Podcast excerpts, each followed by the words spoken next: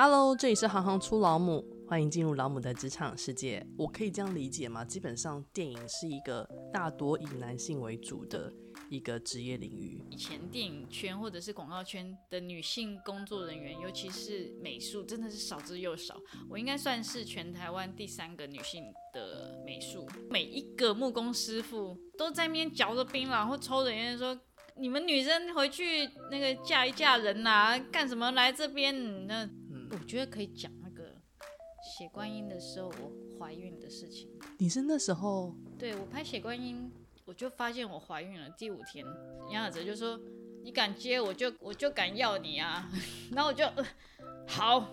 搭那个地狱的景，要跑来跑去。隔天去产检，医生就说他已经快滑出来了哦，他已经在产道里了哦，已经快开了吗？对，这不行哦，不行、嗯、不行。然后你要安胎了。那个地狱图是我躺在床上用 iPad 画的。